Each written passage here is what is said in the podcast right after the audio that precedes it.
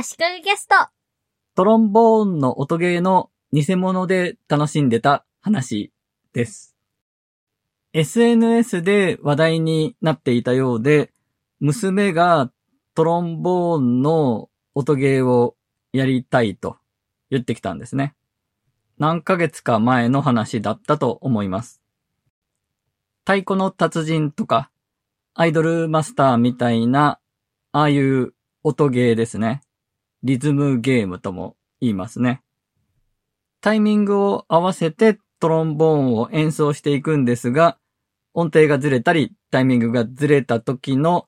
調子っ外れなボーンみたいな音が楽しいと。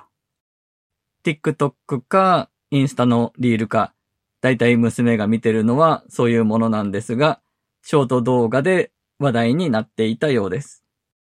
で、その時調べてみたら、Steam 版のゲームで対応しているのは Windows だけでした。Mac でも iPhone、iPad でも Nintendo Switch でも残念ながら遊べないよと娘にその時は伝えました。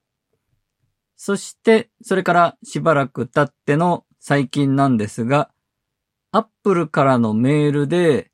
トロンボーンヒーローというゲームアプリをおすすめされました。Apple が時々おすすめのアプリを紹介したメールを送ってくるんですね。以前、娘から言われてトロンボーンのゲームを App Store で検索していたので、その検索履歴をもとに、こいつはトロンボーンのゲームが好きなんじゃないかとおすすめしてきたんだと思います。そして、このトロンボーンヒーローを早速ダウンロードして遊んでみました。そして、娘が学校から帰ってきた時に、朗報があるよと言って、ついにやりたいと言ってたゲームの iPhone 版が出たよと言ったんですね。そしたら本人もピンときたようで、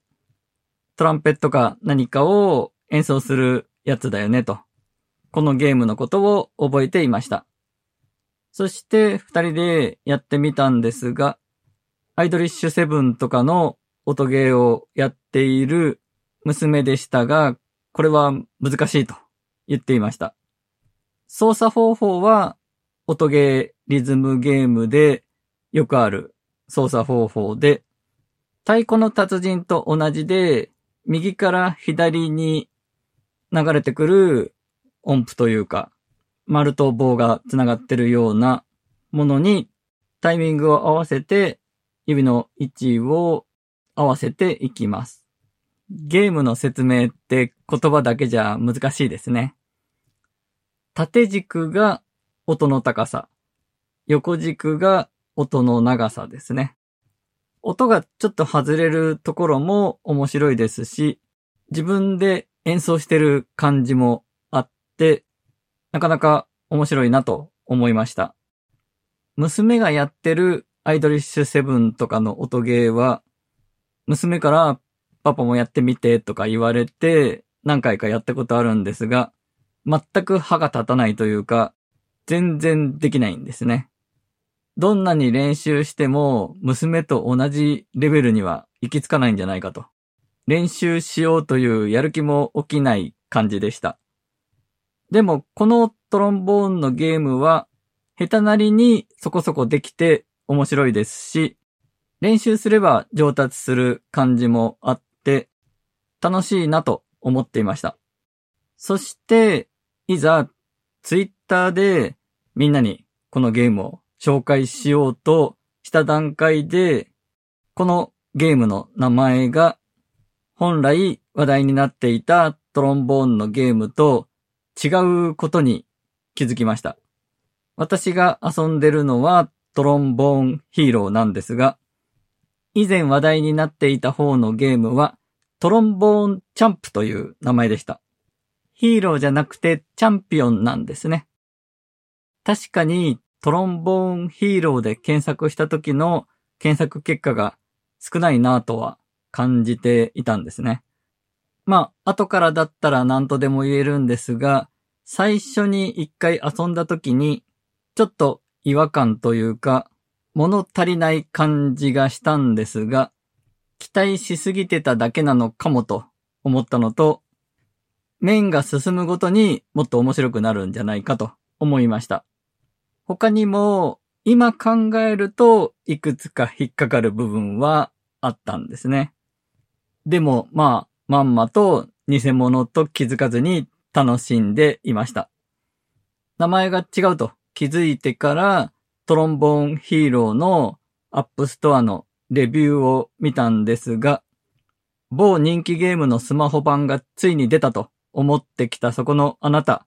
残念ながら純度100%の劣化コピーゲームです。と書いている人がいました。本物の方のトロンボーンチャンプは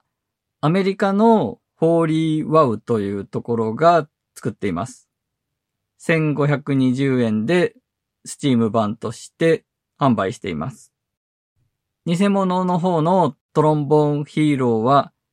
チェコのリーガルベースアートというところが作っていて、iOS、iPadOS、Android 版があります。このトロンボーンヒーロー、無料なんですが、広告が入っているので、広告収入狙いですね。連続して遊ぶには広告を見る必要があります。まあ、パクリだと言って公開停止になっても、そこまでで稼げれば稼いだもん勝ちということなんでしょうね。パクリのアプリでも楽しく遊べればいいじゃんという発想もあるかもしれないですが、そういうユーザーの姿勢が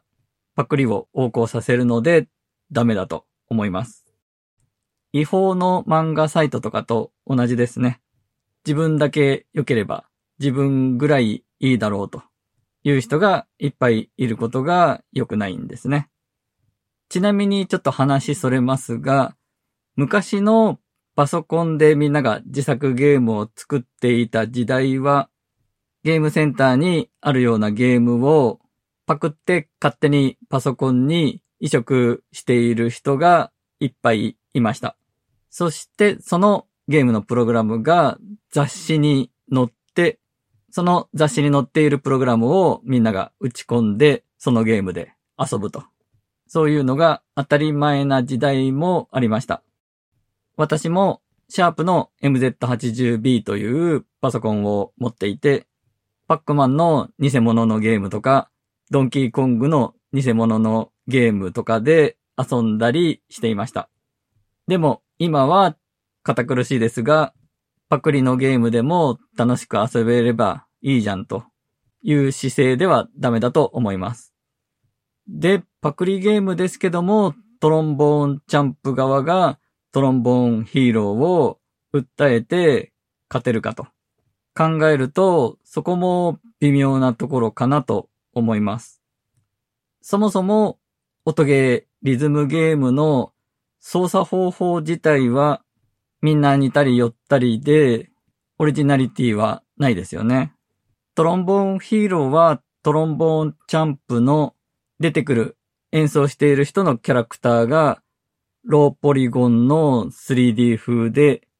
背景の画像が絵画っぽいもの。馬の絵だったりとか、同じではないんですけども、印象、世界観をすごく寄せてきてるんですね。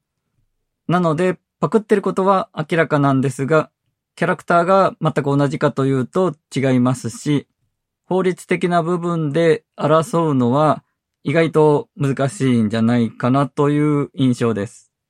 なので、法律的にというよりも、ユーザー側に訴えかけるのがいいんじゃないかと思います。世間を味方につけて、パクリゲーム許すまじみたいな状況を作れれば、トロンボーンヒーロー側が自主的に取り下げるアプリを公開停止にするんじゃないかと思います。とはいえ、そうなったら、儲けるだけ儲けて勝ち逃げみたいになっちゃいますよね。我が家で大人気でたまに行っている、ひき肉と米というハンバーグのお店があります。吉祥寺と渋谷にあって、我が家では吉祥寺店に行っています。で、このひき肉と米のパクリのお店がどんどんできてるらしいんですね。メニューの名前や食べ物の提供方法などのオペレーションが真似されてるというのもありますし、お店の名前とか、ロゴとか、使ってるイラストとかも真似されてるということなんですが、そういうところと争う上で大事なのは商標権ということです。ひき肉と米は、店名は商標を取っているし、イラストは商標を申請していて、そろそろ取れるということらしいです。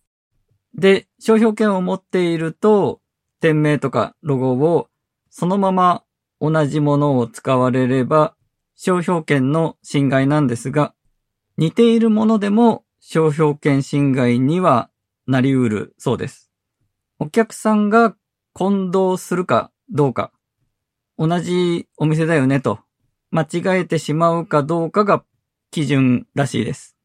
そういう意味で言えば、トロンボーンヒーローはトロンボーンチャンプと明らかに混同するようなものになっているので、悪質だというか、訴えて損害賠償請求とか、そういうところにもいけるのかもしれないなと、素人ながら思ったりしました。今回は以上です。